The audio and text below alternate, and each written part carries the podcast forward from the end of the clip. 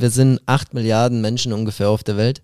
Und 11.500 Athleten und Athletinnen waren jetzt in Tokio bei den Olympischen Spielen dabei. Und das sind, warte, 0,00014 Prozent. Und ich habe das mal hochgerechnet, das ist so auf 700.000 Menschen äh, ist es einer, der es zu den Olympischen Spielen schafft. Und das ist schon mal, also eine ne geisteskranke Vision, wenn dir irgendjemand erzählt, ich will eigentlich zu den Olympischen Spielen. Bambule. Bambule Bambule, der Sportpodcast mit Lukas Dauser. und Quirren Friedel. Ein Heli ist für mich ein Hubschrauber. Für ihn ist es ein Element. Apropos Elemente, wenn man ein Element als geil bezeichnen könnte, dann ist es nicht Erde, Wasser, Feuer oder Luft. Nein, nein, es ist der Dauser das geilste Element. Er ist die 64.000 Euro Frage bei Günther Jauch und Wer wird Millionär? Er ist der Mann, der auf dem Barren tanzt und beim Turnen benötigt er zwei Ringe. Warum er sich gleich fünf auf seine Haut tätowieren lassen hat, das erklärt er uns heute. Meine Damen und Herren, Lukas Dauser. Servus. Lucky, grüß dich. Servus, wie geht's dir? Danke, soweit geht's mir gut. Nach dem Intro kann es mir auch nicht viel schlechter gehen. Wir haben, schon, wir haben schon wieder viel in dem Intro, was wir heute besprechen können. Bevor wir das alles tun, deine High- und Lowlights des Tages. Oh, Wir fangen, wir fangen mal mit den Lowlights an oder mit deinem Lowlight. Für alle, die das erste Mal reinschalten, Lowlight ist der negative Höhepunkt des Tages, sagen wir es mal so. Und Highlight kennt ihr alle. Also dein Lowlight des Tages. oh, mein Lowlight war, dass ich heute mit meinem E-Auto an eine Ladesäule wollte. Äh, die hat mir angezeigt, dass sie nicht besetzt ist und ich da laden kann. Ich fahre da extra hin und das Ding äh, ist frei. Ich will einstecken, aber es ging nicht. Das ist schlecht. Und ich stehe da und dachte mir, scheiße. Hatte einen Termin äh, heute noch in München und deswegen äh, ja, konnte ich dann nicht laden, aber nicht so schlimm. Äh, und da kommen wir auch gleich zu meinem Highlight, ähm, weil der Q bei sich zu Hause vor der Haustür direkt eine Ladesäule hat und Geil. ich jetzt hier meinen La meinen Wagen laden kann. Ist ja überragend. Aber ganz kurz zu deinem, dem, was du nach deinem Lowlight gesagt hast, vielleicht machen wir da einfach mal Werbung. Du warst heute bei der blauen Couch beim BR. Genau, ja, beim Bayerischen Rundfunk. Genau, da, das kam natürlich live im Radio, allerdings, war es live oder Nee, aufgezeichnet? nee, es war aufgezeichnet, aber es kam dann heute um 19 Uhr, also Mhm. für die Bambuleros. Heute ist Dienstag bei uns. Äh, Ja. Wir nehmen hier zusammen beim Q auf. Und ja, das ist auch mein Highlight, sag ich mal, dass wir heute hier zusammen bei dir sind. Ich, ich feiere es auch. Ihr könnt euch äh, BR Blaue Couch mit Lukas Dauser unbedingt reinziehen, auch in der Mediathek. Ja. Ähm, ARD-Mediathek müsste es Genau. sein, glaube ich. Äh, haben sie mir zumindest gesagt. Und die ein oder anderen werden es vielleicht heute schon um 19 Uhr gehört haben. Zumindest hat mir der ein oder andere auch schon geschrieben. ja, überragend. Aber an erster Stelle hört ihr euch gefälligst diesen Podcast an. Auf jeden Fall. Völlig klar. Sonst habe ich nämlich nichts davon. also, ähm, in dem Intro, wir hatten deine High- und Lowlights, äh, in dem Intro äh, war ja schon einiges drin, worüber wir eigentlich heute reden können. Wir fangen einmal an mit den Elementen. Ne? Der, der es jetzt nicht verstanden hat, klingt nach völligem Schwachsinn. Erde, Wasser, Feuer oder Luft. Nein, der Dauser ist das geilste Element. Erklär uns doch ganz kurz, du hast dein eigenes Tonelement. Nicht nur Genau. eins, glaube ich, oder zwei? Nee, ich habe ich hab eins. Eins, Ja, okay, eins. eins. okay, ja, gut, reicht auch, würde ich mal sagen. Ja, aber das ist so, äh, kurz zur Erklärung, so neben den Medaillen, sage ich mal, so auch ein Ziel von einem Turner wäre mir den Code Pontage, haben wir auch schon mal angesprochen, da stehen alle Elemente drin, die es gibt beim Turnen und da ist es, ähm, wenn jemand ein neues Teil erlernt oder ja, äh, sich beibringt und dann bei einem Wettkampf präsentiert, dann wird es nach dem seinen Namen benannt. Und ich habe das 2015 geschafft am Barren bei einem Element und das ist jetzt der sogenannte Dauser. Stark. Gibt's im Turnen schon einen Purzelbaum mit Kopfsprung in die Matte? Das wäre dann der Cue. Fände ich, fänd ich überragend. Ja, Aber müsste ich dann bei einem internationalen Wettkampf turnen? Ja, da müsstest du das leider bei einem internationalen Wettkampf Oh. mal vorzeigen. Schade. Deswegen wird es, glaube ich, nichts. Nee, Ja. leider nicht. Nee, aber es ist geil. Also wenn du jetzt überlegst, irgendwie, weiß ich nicht, in Japan oder so geht irgendwie heute ein Zwölfjähriger in die Halle und sagt seinem Coach, ey, Trainer, heute will ich mal den Dowser machen. Das ist ist- stark. Das, das ist also geil. eigentlich, eigentlich sage ich mal, neben den Titeln die Verewigung im Turnen. Ja. Also ich meine, ist jetzt für einen Normalo äh, wie für mich, äh, es gibt ja Turnelemente, wo du sagst zum Beispiel der Heli, Ja. ähm, den Turner kenne ich nicht. Nee. Aber den Heli kennt ja jeder. Ja. Ist es überhaupt ein Turner? Weiß ja. man gar nicht, oder? Doch, ich glaube, es war Ja. auch ein Turner. Also ich bin mir gar nicht 100% sicher, aber ich glaube auch, also ein ganz äh, bekannter in Deutschland ist der Ginger-Salto am Reck zum Beispiel. Ähm, ja, da gibt es ganz, ganz viele verschiedene Turnelemente, äh, gerade aus dem asiatischen Raum. Tsukahara, vielleicht sagt einem das noch was. Der Kovac-Salto, ein Salto rückwärts über die Stange und das ist eigentlich ganz lustig. Mein Trainer bei der Hubi, Ja. äh, der hat den quasi auch schon im Training geturnt und durfte dann äh, damals aber nicht zu einem internationalen Wettkampf. oh nein. Ähm, aufgrund DDR etc. Ähm, wurde er dann nicht zugelassen und konnte das Element nicht zeigen. Und bei dem Wettkampf hat dann der Herr Kovac den Kovac-Salto gemacht und seitdem heißt das Element Kovac und nicht Brülock. Also ich, ich wollte gerade sagen, also ist der Kovac für mich ab sofort der Brülock. Eigentlich, eigentlich ist es der Brülock. Ja, also mein Ziel ist ja irgendwann mal Turnen zu kommentieren, vielleicht sogar in Paris, wenn irgendwer vom ARD oder von Eurosport zuhört. ähm, ich rede dann nur noch vom Brülock. Äh, Geil. Würde ich, will, ist auf jeden Fall ein guter Insider. Das ist richtig gut. Also, lasset uns über das nächste Thema sprechen und das ist nämlich eigentlich das Hauptthema. Ich habe ja schon im Intro gesagt, du hast, äh, du turnst mit zwei Ringen und warum zum bayerischen Vergeltsgott hast du dir fünf Ringe tätowieren lassen? Ja, das sind die fünf olympischen Ringe. Ähm, die habe ich äh, auf meiner, ja, recht, auf meinem rechten Rippenbogen äh, 2017 äh, stechen lassen, aber aufgrund meiner Teilnahme 2016 bei den Olympischen Spielen, ja, die, die fünf Ringe stechen lassen, äh, in Schwarz, also nicht in Farbe, aber vielleicht mal deswegen die Farbe, äh, die Frage an dich. Äh, weißt du, welche Farben denn die Ringe haben? Also sicher, ich bin ja nicht auf der Brennsuppen dahergeschwommen. ähm, die Farben der Ringe sind schwarz, blau, gelb, rot und grün. Okay, gut, du hast dich gut auf die Folge Äh, vorbereitet. Natürlich Ich- habe ich mich auf die Ich sag, Folge- gestern hättest du es noch nicht Nee. gewusst. Gestern- Aber weißt du warum? Warum die Farben? oh, das, hast du das, das- ist eine gute Frage, das habe ich tatsächlich nicht. Ähm, Aber es ist logisch, das kann man sich vielleicht herleiten. Fünf Ringe? naja, fünf Ringe, die kommen ja von den von den fünf Kontinenten. Ja, klar, die Ja. Farben der fünf Kontinente. Ja, Äh, genau. ja okay. Ja, also macht Sinn. Das kleine Einmaleins des Sports. Genau. Also für jeden, der schon äh, auf sich auf die Olympischen Spiele vorbereiten will, merkt euch diesen Podcast heute, denn ihr werdet heute einiges erfahren. Denn, wie gesagt, schon äh, Hauptthema dieser Folge mit dir ähm, ist oder sind die Olympischen Spiele auch die Olympischen Spiele Paris, aber wir gehen noch ein Stück zurück. Du hast schon zwei Olympische Spiele mitgemacht, einmal in Rio und einmal in Tokio. Wir fangen erst allerdings an, über die Olympischen Spiele allgemein zu sprechen. Hast du da, hast du dir mal Infos rausgesucht oder weißt du, weißt du irgendwas über die Olympischen Spiele, außer dass du selber dabei bist? Ähm, also ja, klar, man informiert sich ein bisschen, wenn man in dieser Materie drin ist, in dieser Blase, bekommt man natürlich auch viel mit.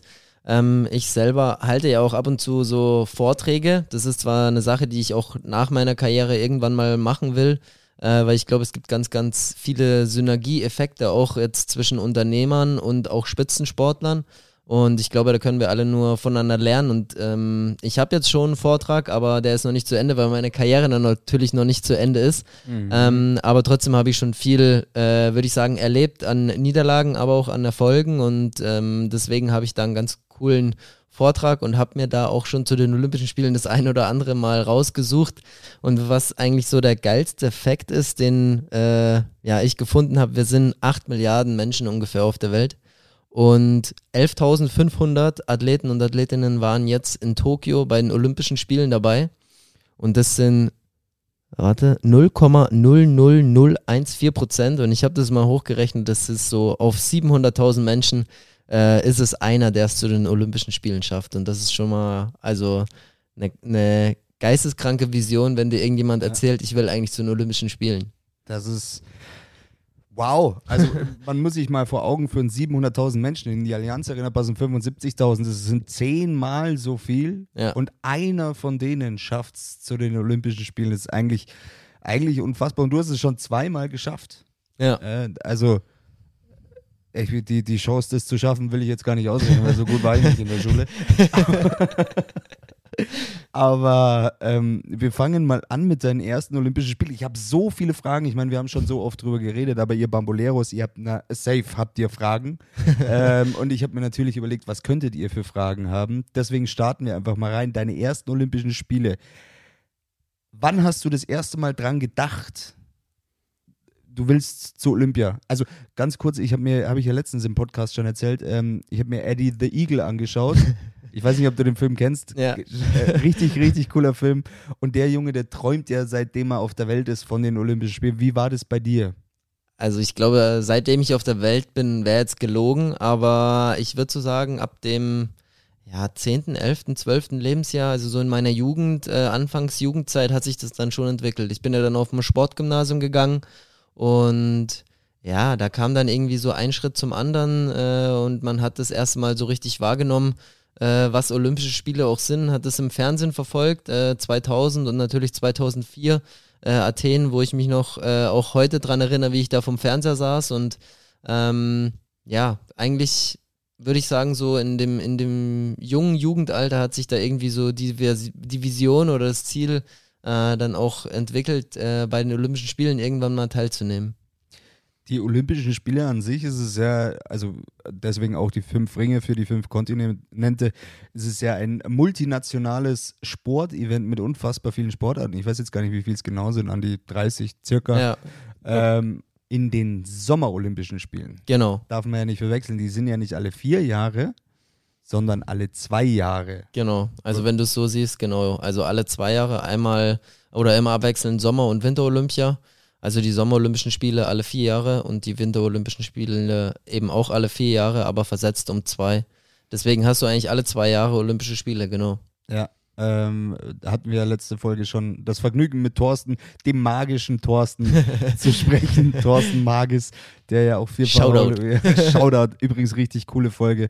Den laden wir safe mal irgendwann wieder ein. Ähm, der ja auch vier olympische Medaillen in zwei Spielen geholt hat. Ja. Im Vierer- und im Zweierbob. Ähm, aber wie gesagt, du bist ein Sommer-Olympionike, Ja. wenn man das so sagen kann. Deine ersten Olympischen Spiele waren in Rio. Lass uns mal kurz davor anfangen. Wie qualifiziert man sich für Olympische Spiele im Generellen? Also im Generellen ist es so, dass wir uns äh, als Team quasi erstmal qualifizieren wollten und das damals auch geschafft haben, dann bei den Vorolympischen Spielen. Also eigentlich erst vier Monate vor den Olympischen Spielen in Rio. Äh, irgendwann im März, April waren die. Und ja, letztendlich haben wir es dann als Team gepackt und dann hatte Deutschland fünf Startplätze. Und die fünf Startplätze wurden dann ausgeturnt bei den deutschen Meisterschaften, sechs Wochen vor den Olympischen Spielen und bei der zweiten Olympiaqualifikation. In Frankfurt. Genau, da Weiß warst du ja auch ja. dabei. Habe ich mir ein One-Way-Ticket nach Frankfurt Ja. gekauft. Geil. ja, das war geil, nee, auf jeden Fall. Ähm, und ja, genau, so ist es dann. Äh, dann stehst du irgendwann im Team, wirst nominiert. Äh, der Verband quasi nominiert die fünf Leute, die dann äh, ja, zu den Olympischen Spielen fahren sollen. Der DOSB, der Deutsche Olympische Sportbund, ähm, muss es dann letztendlich auch absegnen, aber im Normalfall, äh, ja, das, was der Verband vorschlägt, wird dann auch eigentlich durchgewunken, äh, weil ja die natürlich genau wissen, wer es dann auch verdient hat und wer sich nach den Nominierungskriterien auch äh, ja, äh, verdient hat, dann auch zu den Olympischen Spielen zu fahren. Und ja, dann geht's schon äh, los. Es sind dann nur noch wenige Wochen, zwei, drei Wochen. Du bist natürlich hart am Trainieren, aber so das erste Highlight würde ich sagen, das sind noch gar nicht die Olympischen Spiele selbst, sondern eigentlich die Einkleidung. Die Einkleidung. Ja. Äh, Okay, tell me more. Die Einkleidung ist ein Highlight. Warum? Warum? Ja, das ist schon geil. Also ich weiß noch, äh, 2016 war es so, wir sind dann nach Hannover und es war da in einer Bundeswehrkaserne. Ähm, und da war der Ausstatter, ich weiß nicht, ja, wir können die Schleichwerbung, glaube ich, schon machen von Adidas. Ähm, diese ganze Kaserne war gefüllt voller Adidas-Klamotten und du hast zwei Einkaufswegen bekommen. Und dann bist du da durchmarschiert und hast dir an jedem Stand da das T-Shirt in der Größe, da die Hose, da die Jacke und Nein. hast deine Einkaufswegen voll gemacht. Kennst du noch? äh, Kennst Diese du, eine Sendung, ich Ja. wollte es gerade sagen, geil. Ich weiß nicht, das? was für. Das war auf jeden Fall in irgendeinem Toys R Us. Toys R Us, ja. Wo man dann einfach. so eine. Wir reden beide von einer Kindersendung. Ich weiß nicht mehr, welche das war. Ob das nicht vielleicht sogar bei Tabaluga TV oder keine Ahnung Ich was war. glaube, ja, das kann sein. Da haben ja die zwei Gewinner. Dann hatten die eine Minute und Ja. durften durch den Laden laufen und sich einfach die Spiele und Playstation und Boah. alles Mögliche da Es reinpacken. gab als Kind nichts, was ich mehr wollte als dieses Ding. Und Ja, das, das ist war dann, geil. das ist dann quasi bei, bei dir dasselbe gewesen mit der Olympiakleidung. Ja, genau. Und Gab es ein Limit, ein Oberlimit? Ja du gut, du kriegst halt, äh, jeder bekommt das Gleiche, das ist klar, aber es ist schon extrem viel und natürlich extrem coole Sachen und irgendwie so eine Uniform, die dann auch diese, ich sag mal jetzt zwischen 400 und 500 deutsche Athleten sind ungefähr bei den Olympischen Spielen dabei, haben dann natürlich alle das Gleiche an und das ist natürlich eine krasse Identifikation auch. Ich habe generell, also erstmal krass, ich will mich auch mal einkleiden für die Olympischen Spiele, vielleicht schleiche ich mich da einfach rein. Ähm, ich höre immer eigentlich von jedem Athleten, ich glaube, du hast es mir auch immer gesagt, es geht gar nicht darum, jetzt halt irgendwie was zu gewinnen bei den Olymp Natürlich geht es da auch darum. Aber da, es geht einfach darum, dabei zu sein. Ja. Also da ist in dem Fall der Weg schon das Ziel.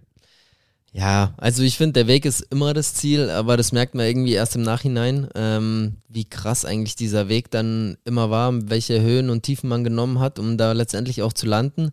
Aber Olympische Spiele kann man schon sagen, dabei sein ist alles und die Faszination, wir haben es vorher schon angesprochen, ist für mich einfach erstens natürlich nur alle vier Jahre. Das macht es natürlich extrem besonders. Und was halt geil ist, alle Sportler, die dort vor Ort sind, haben dieses Ziel, ihre bestmögliche Leistung zu bringen. Und das einfach zum gleichen Zeitpunkt am gleichen Ort und das spornt einfach an und das schweißt auch irgendwie zusammen und das macht einfach nur Bock, das zu erleben. Und da ist so ein, so ein komisches, krasses Gefühl in der Luft. Man kann es irgendwie gar nicht beschreiben, aber selbst dort vor Ort in diesem olympischen Dorf zu sein. Also, ja, verrat uns nicht zu viel. Wir, wir kommen noch zu dem ganzen Thema. Ich glaube, es macht Sinn, auch wenn ich mir das jetzt erst überlegt habe, dass wir immer so ein bisschen hin und her switchen aus der Zuschauersicht, also Ja. aus meiner und dann wieder Insight zu dir rübergehen und sich das Ganze mal aus der Sportlersicht abzuholen. Also Olympische Spiele sind für mich ein Highlight im Sommer. Es gibt nichts Schöneres, als einfach den Fernseher mittags oder morgens eigentlich schon anzumachen und du kannst ja bis abends durchschauen und du hast so viele Sportarten. Ich meine, außer Turnen, ja. ja, das ja für mich sowieso Sportart Nummer eins ist. ja, weil du halt damit verbunden bist, klar. Genau, aber es gibt so viele tolle olympische Sportarten und eigentlich kann man den ganzen Tag am Fernseher hängen. Ähm, wir haben, glaube ich, jede olympische Sportart bei uns im Keller, im Hof, überall nachgemacht. Wir haben uns sonst was, also Luki zum Glück nicht, aber ich glaube, ich habe mir mehrere Knochen gebrochen, auch wenn ich noch nichts davon weiß. Ähm, bei den Versuchen Leichtathletik, Stabhochsprung, Speerwehr, wir haben ja alles nachgemacht. Und es waren ja nur die Leichtathletik-Sachen. Und es gibt so tolle olympische Sportarten. Für mich ist das Ganze einfach ein riesengroßes Event.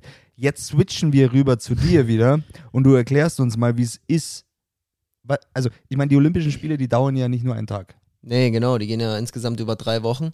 Und klar, von der Eröffnungsfeier bis zur Abschlussfeier ist es ja ein, ein Spektakel. Du sagst es selbst, es sind ganz, ganz viele Highlights natürlich für uns. Die Turnwettkämpfe ziehen sich meistens über die ersten zwei Wochen. Das ist immer ein bisschen schade, ähm, dass die Turnqualifikation der Männer am Tag nach der Eröffnungsfeier ist. Somit ist die Eröffnungsfeier für uns Turner, fällt die eigentlich immer ins Wasser. Weil du kannst natürlich nicht, ja, diese Eröffnungsfeier die dauert ja vier, fünf Stunden.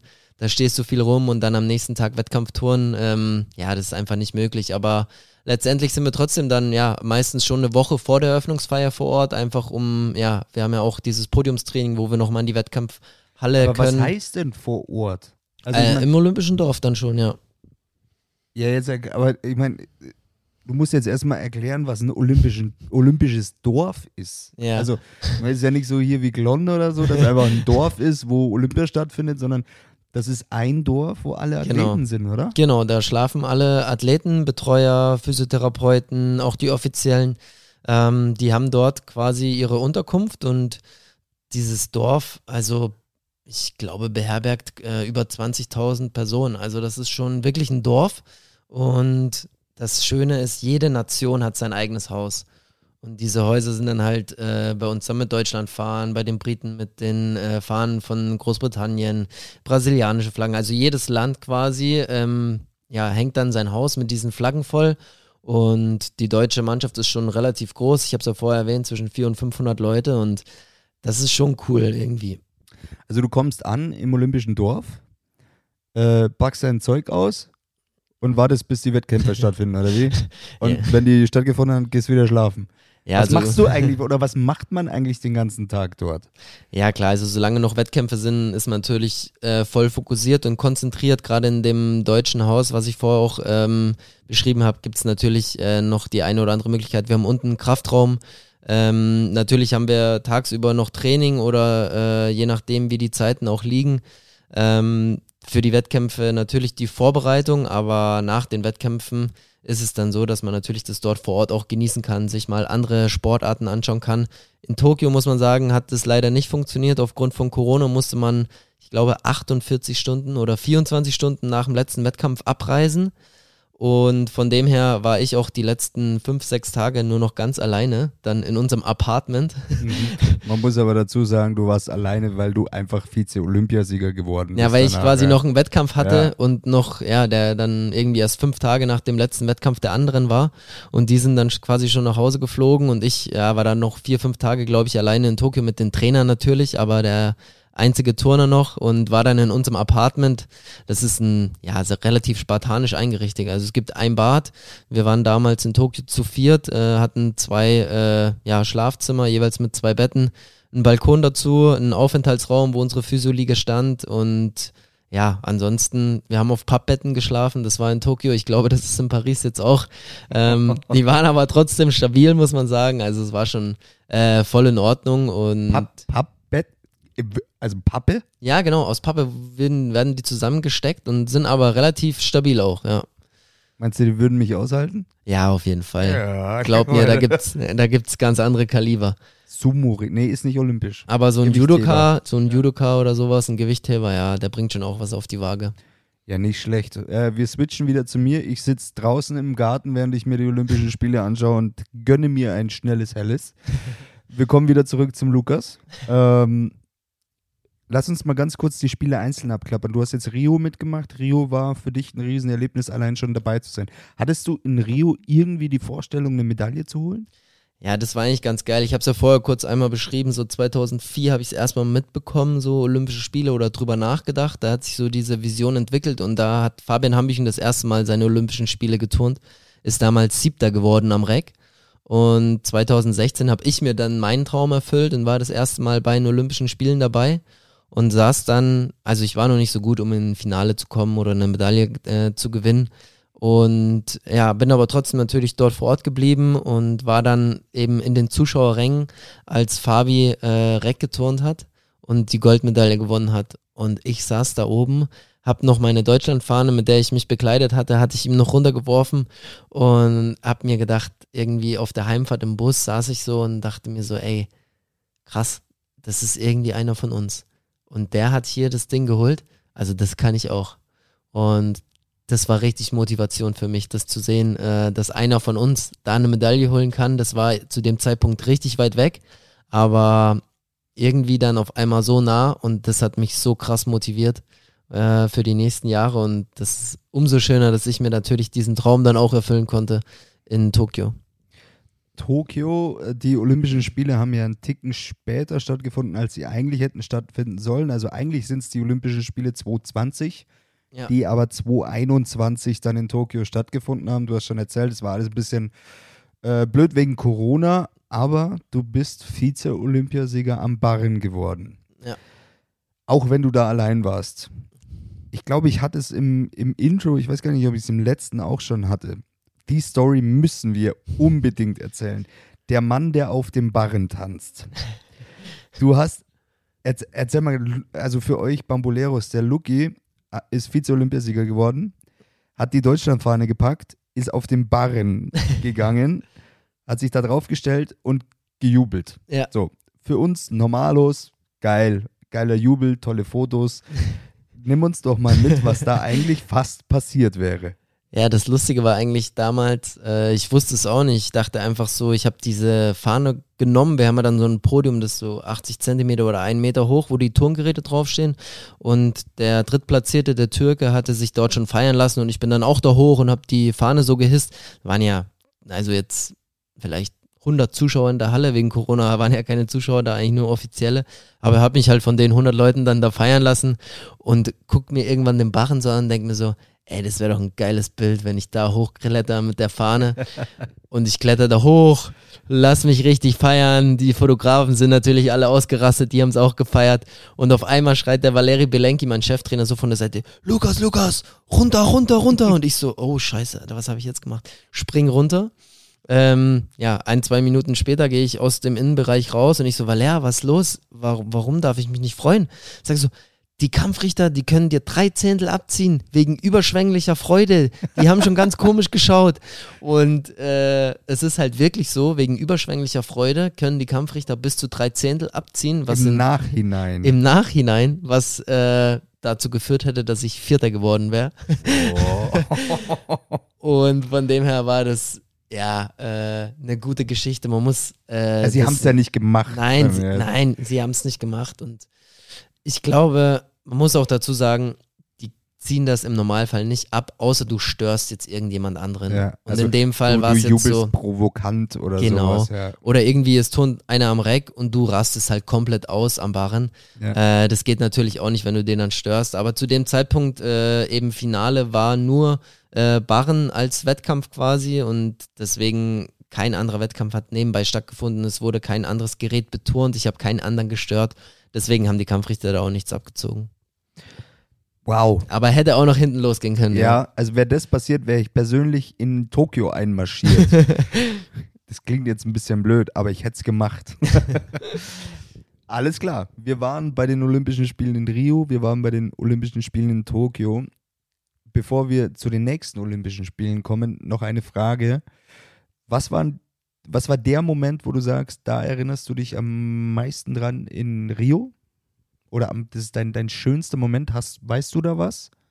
Oder war es tatsächlich einfach das Einlaufen? Ähm, also in Rio muss ich sagen, mit der coolste Moment war eigentlich das, was ich vorher gesagt habe, als ich gesehen habe, dass Fabi Gold holt. Ja. Das war so der geilste Moment. Der andere geile Moment war, in dieses Zimmer reinzukommen, in das Apartment. Wir waren damals noch zu fünft und wir hatten einfach keine Fenster.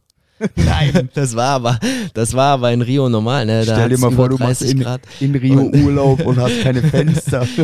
aber es war, überhaupt Rio war halt wahnsinnig. So eine Millionenmetropole direkt am Meer, das war unfassbar, dort äh, Olympische Spiele auszurichten. Äh, auch wenn es nicht die nachhaltigsten Spiele waren, die, glaube ich, äh, gemacht werden konnten, war es ja unfassbar. Und die ersten Spiele, an die erinnert man sich natürlich immer besonders gut. Vielleicht äh, mein, mein Lowlight aus Rio waren die Caipirinhas im deutschen Haus. Also die Echt, waren, oder? die haben sie ordentlich gemischt und da ging es mir auch relativ schlecht. Ich würde es als Highlight sehen. äh, gut, in Tokio brauche ich ja nicht fragen. Ja, in Tokio also. war es klar die Medaille. Ja. ja. Also. Was passiert? Ja. So, und das ist, die, die Frage kann ich ja bei Rio nicht stellen, aber was passiert, wenn du als Deutscher, wo, wobei in Rio hast du es wahrscheinlich auch mitbekommen, wenn du als Deutscher eine Medaille holst und mit der Medaille zurück ins deutsche Haus kommst. Ja, also im deutschen Haus geht es dann richtig rund, da wirst du halt übelst hart gefeiert. Ähm, in Tokio gab es ja nicht dieses deutsche Haus. Das deutsche ja. Haus äh, ist nochmal extra ein Haus, das ist quasi außerhalb des Olympischen Dorfs irgendwo. In mhm. Paris wird das ein Fußballstadion sein zum Beispiel. Was? Da ist unten auf, dem Spie auf der Spielfläche ist die Fanzone, da können sich die Fans quasi Karten kaufen. Ich glaube 20 Euro, also relativ günstig auch. Können dort Public Viewing machen. Da gibt es ganz viele Stände von Edeka über Team Deutschland, über also du kannst dich da kulinarisch verköstigen lassen. I'll be there. Und ähm, genau dieses Dorf gab es eben in Tokio aufgrund von Corona nicht, aber ja. die von den Calperinas, von denen ich gerade gesprochen habe, die gab es eben dann in, in Rio, Rio auch. Aber du kannst dich natürlich freuen, dass du da ja, extrem gefeiert wurdest. Äh, in Tokio wurde ich dann quasi im Olympischen Dorf empfangen vom Team Deutschland. Äh, wir haben nochmal so ein Highlight-Video mir an, äh, uns angeschaut von meiner Barrenübung. Und ja, ich habe mich dann eigentlich gefreut, als ich das erste Mal unter die Dusche konnte und dann bin ich rüber zu den Trainern, zu Hubi, die haben mir erstmal ein Bier aufgemacht. So nämlich. Aber dann, aber dann ging es direkt weiter. Ich bin dann noch zu Eurosport gefahren wegen Zeitverschiebung, war ja in Deutschland, glaube ich, erst 12 Uhr mittags oder 13 Uhr mittags. Ja. Und ja, bin dann da durch äh, Tokio noch gedüst und äh, wir durften ja damals auch keine Sachen irgendwie außerhalb machen. Also wegen Corona durften wir eigentlich also nur im Olympischen Tokio Dorf. Gar nichts Gar nichts gesehen. Ja. Ich habe dann aber auf der Rückfahrt dem Taxifahrer gesagt, der soll jetzt bitte an diesem Kiosk dort anhalten Und da bin ich schnell reingesprungen, natürlich mit Maske und habe geschaut, dass keiner da ist und habe dort nochmal ein Sixpack Bier gekauft und den dann auch ins Olympische Dorf mit, mit, mit reingeschleust. Jawohl. Ja, man muss sich das, also es ist super abgeriegelt, ne? Also du, es ist wie am Flughafen. Die haben da so ein Gepäckband. Ich weiß zwar nicht, was die da genau kontrollieren. Also Alkohol ist auf jeden Fall nicht. Dann hast du deine Akkreditierung, mit, die du an diesen Scanner hältst. Du bekommst einmal so einen Gesichtsscan und dann geht quasi die Schranke auf und du kannst durchgehen. Und sonst kommst du auf keinen Fall in dieses olympische Dorf. Wird es auch in Paris so sein? Weißt du das? Nee, also in Rio war es zum Beispiel auch Ja. so. Ich konnte damals, war ja meine Family mit dabei und Ja. äh, die konnte ich auch mit ins olympische Dorf mit reinnehmen. Ja, okay. konnte denen die Apartments zeigen und alles Mögliche.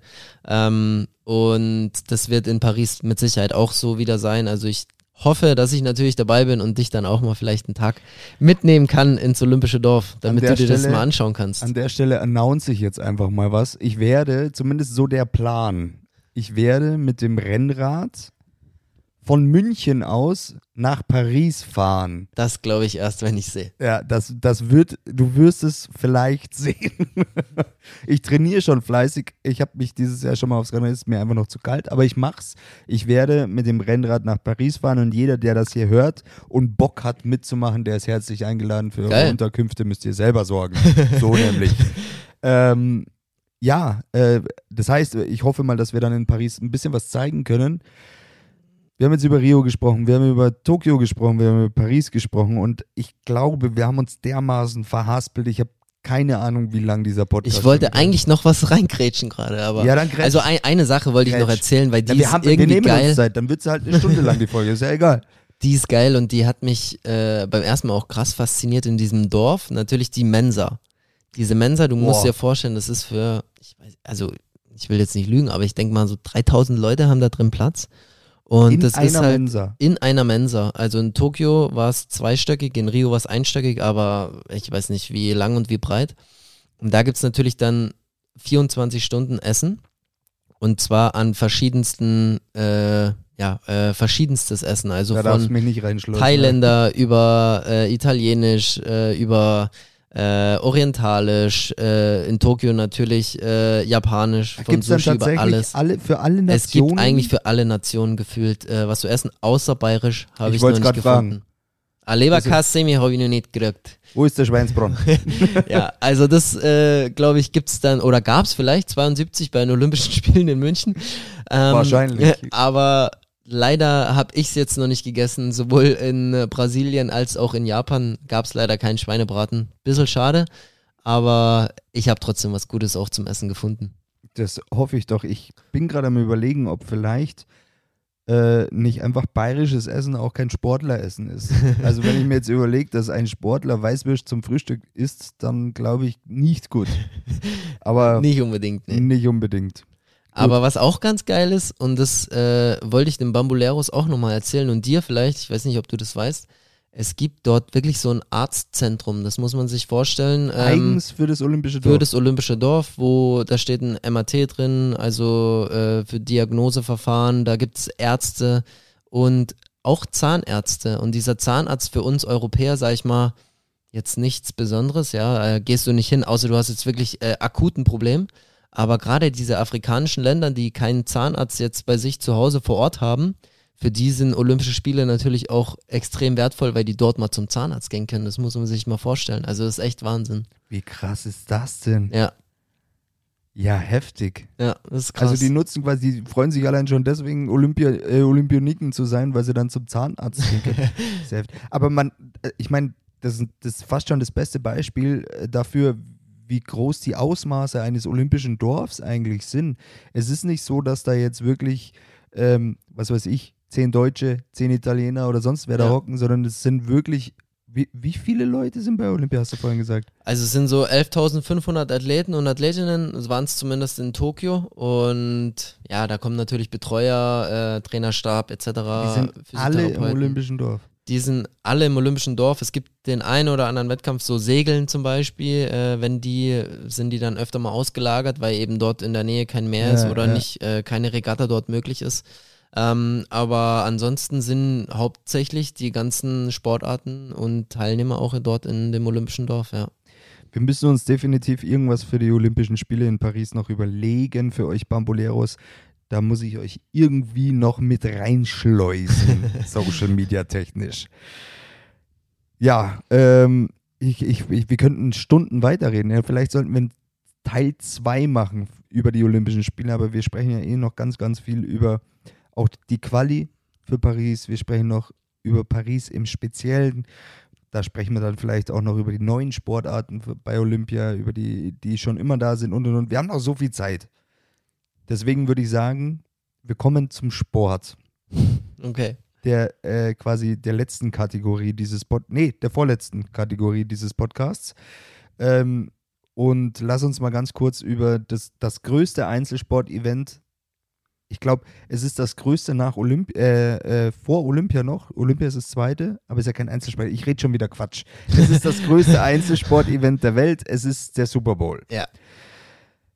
Oh, das war der komischste Super Bowl und ich bin wirklich großer, großer Football-Fan. Warum? Ist, Warum? Ja, es war. Äh, Also ich, ich muss dazu sagen, ich habe es mir dieses Jahr nicht angeschaut.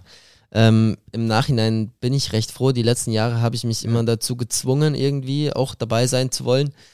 Aber dieses Jahr habe ich es einfach nicht gepackt. Und das war, glaube ich, auch ganz gut so, weil Ja. du hast ja auch gerade schon angefangen. Also das Wichtigste bei einem Super Bowl, und das muss man sich mal vor Augen führen, war Taylor Swift.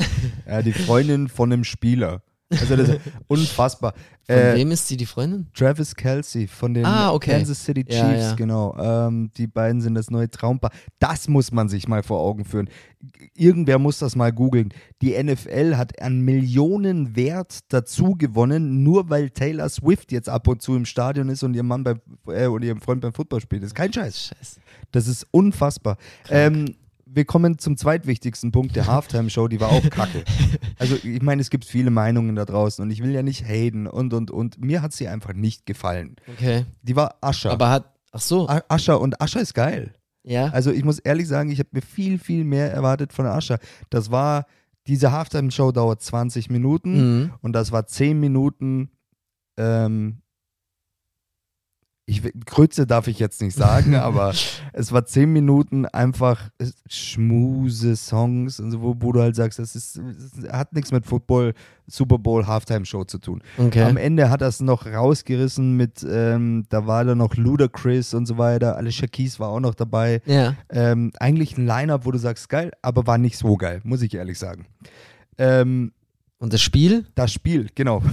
Haben wir noch gar nicht drüber geredet. Also ich habe ich hab Ja. ja. dann im Nachgang ein bisschen gelesen und Ja. das eine oder andere gesehen. Verlängerung, das war schon geil, dass es dann in die Verlängerung ging. ja, auf jeden Fall. Es war eine Defense-Schlacht, also du musst überlegen, zur Halbzeit stand es 13 zu 3.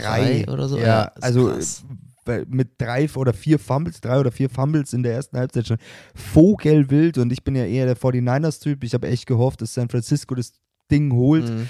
Aber äh, ich meine, Pat Mahomes. Also kein Mahomes-Fan. Ja, ich mag ihn schon, aber das ist schon wieder so ein Tom Brady 2. Ist er Der- das? Ist er das? Das wollte ich jetzt mal von dir wissen. Du kennst dich ja ein bisschen Der war aus. in vier Super Bowls. In ich vier. dachte in drei. Ah nee, nee, jetzt drei war der gewonnen. vierte. Jetzt hat er drei gewonnen. Wie gestört ist das denn bitte?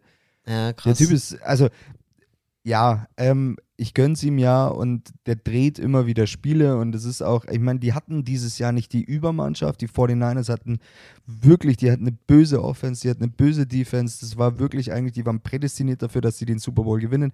Haben sie nicht gemacht, aber es lag halt eigentlich hauptsächlich an Pat Mahomes. Der komischste Moment in diesem Super Bowl. Nee, pass mal auf.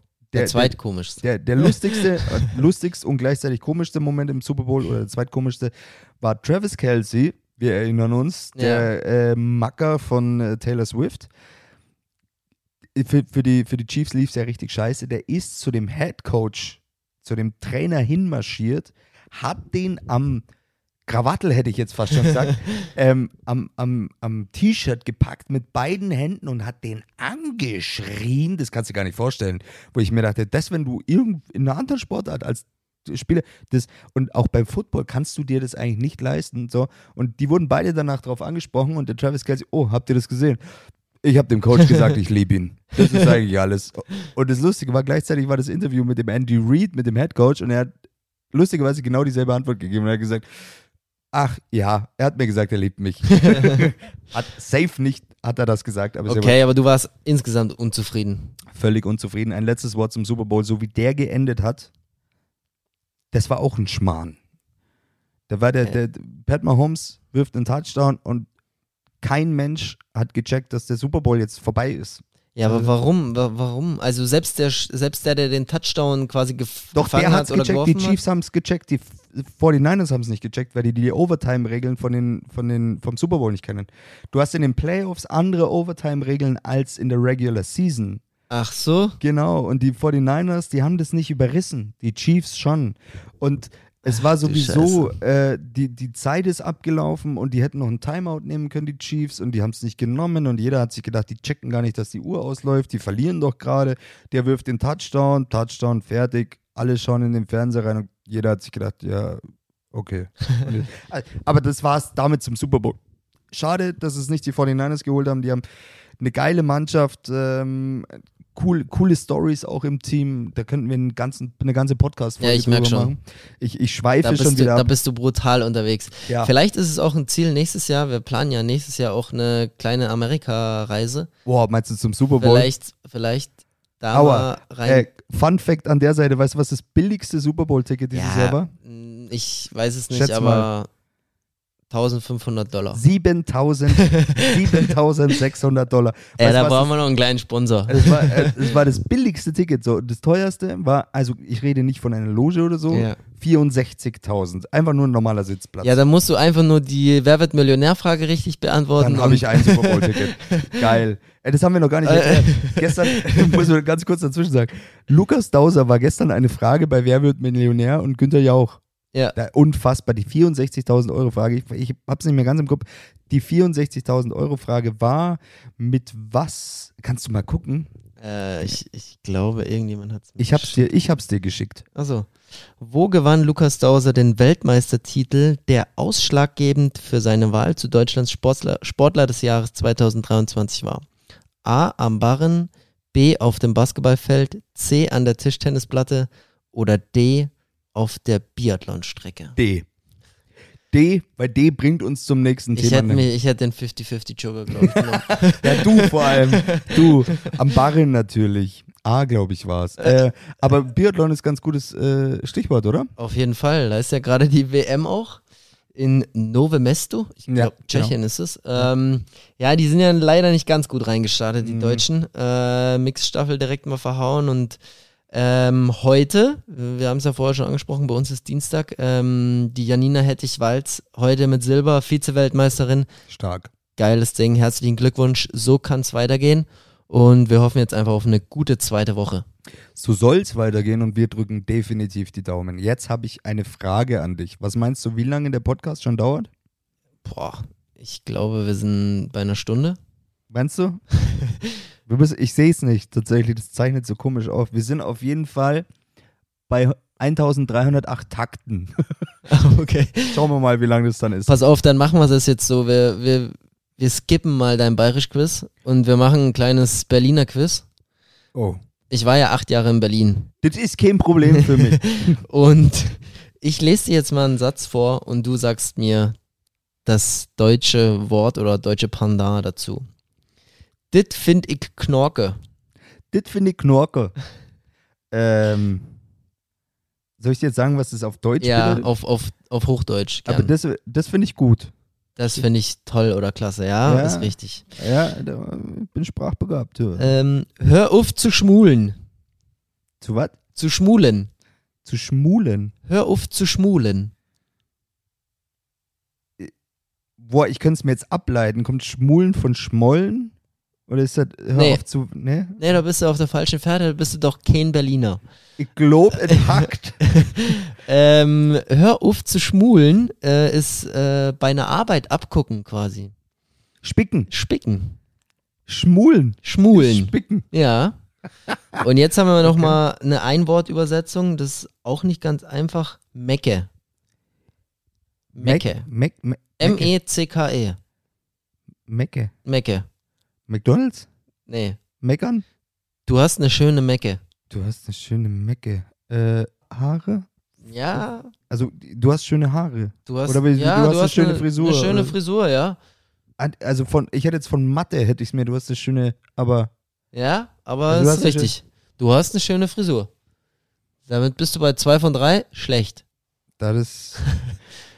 Das ist unterer Durchschnitt. Da müssen wir noch ein bisschen Berlinerisch lernen, glaube ich. Ja, glaube ich auch. Ich glaube, es hackt. Ich glaube, es hackt. Okay, ähm, ja, geil. Also bin ich, äh, Berlinerisch muss ich auf jeden Fall einiges nachholen. Äh, vielleicht holen wir uns auch mal einen Berliner Sportler, außer dir natürlich. Ja, ja, gut, ich bin ja kein Berliner. Aber ja, wäre auch eine Idee. Gucken wir mal. Übrigens, es wäre mal interessant zu erfahren, wie, die, wie ihr die letzte Folge mit Thorsten Magis, dem, Mit dem magischen Thorsten. wie ihr die gefunden habt. Ihr könnt es gerne mal in die Kommentare schreiben, wenn ihr einen Post über diesen Podcast seht. ja, oder schreibt uns einfach mal auf Instagram. Genau. Ja. Genau. Ähm, und damit sind wir eigentlich schon am Ende dieser vierstündigen Folge. ich bin echt gespannt, wie lang sie ist. Wir gucken gleich. Ähm, es war mir ein Gedicht. Ein inneres Olympia. Jetzt passt es ganz gut. Jetzt es war mir ein die inneres Folge Olympia. passt, ja. Äh, und damit gebühren die letzten Worte Lukas Dauser. Ich habe zu danken dir, Q, und auch den Bamboleros fürs Zuhören. Ich hoffe, wir hören uns demnächst wieder. Ihr schaltet ein, schnallt die äh, Kopfhörer drauf und hört euch an, was wir zu erzählen haben. Habt Spaß, bleibt schnell, bis bald.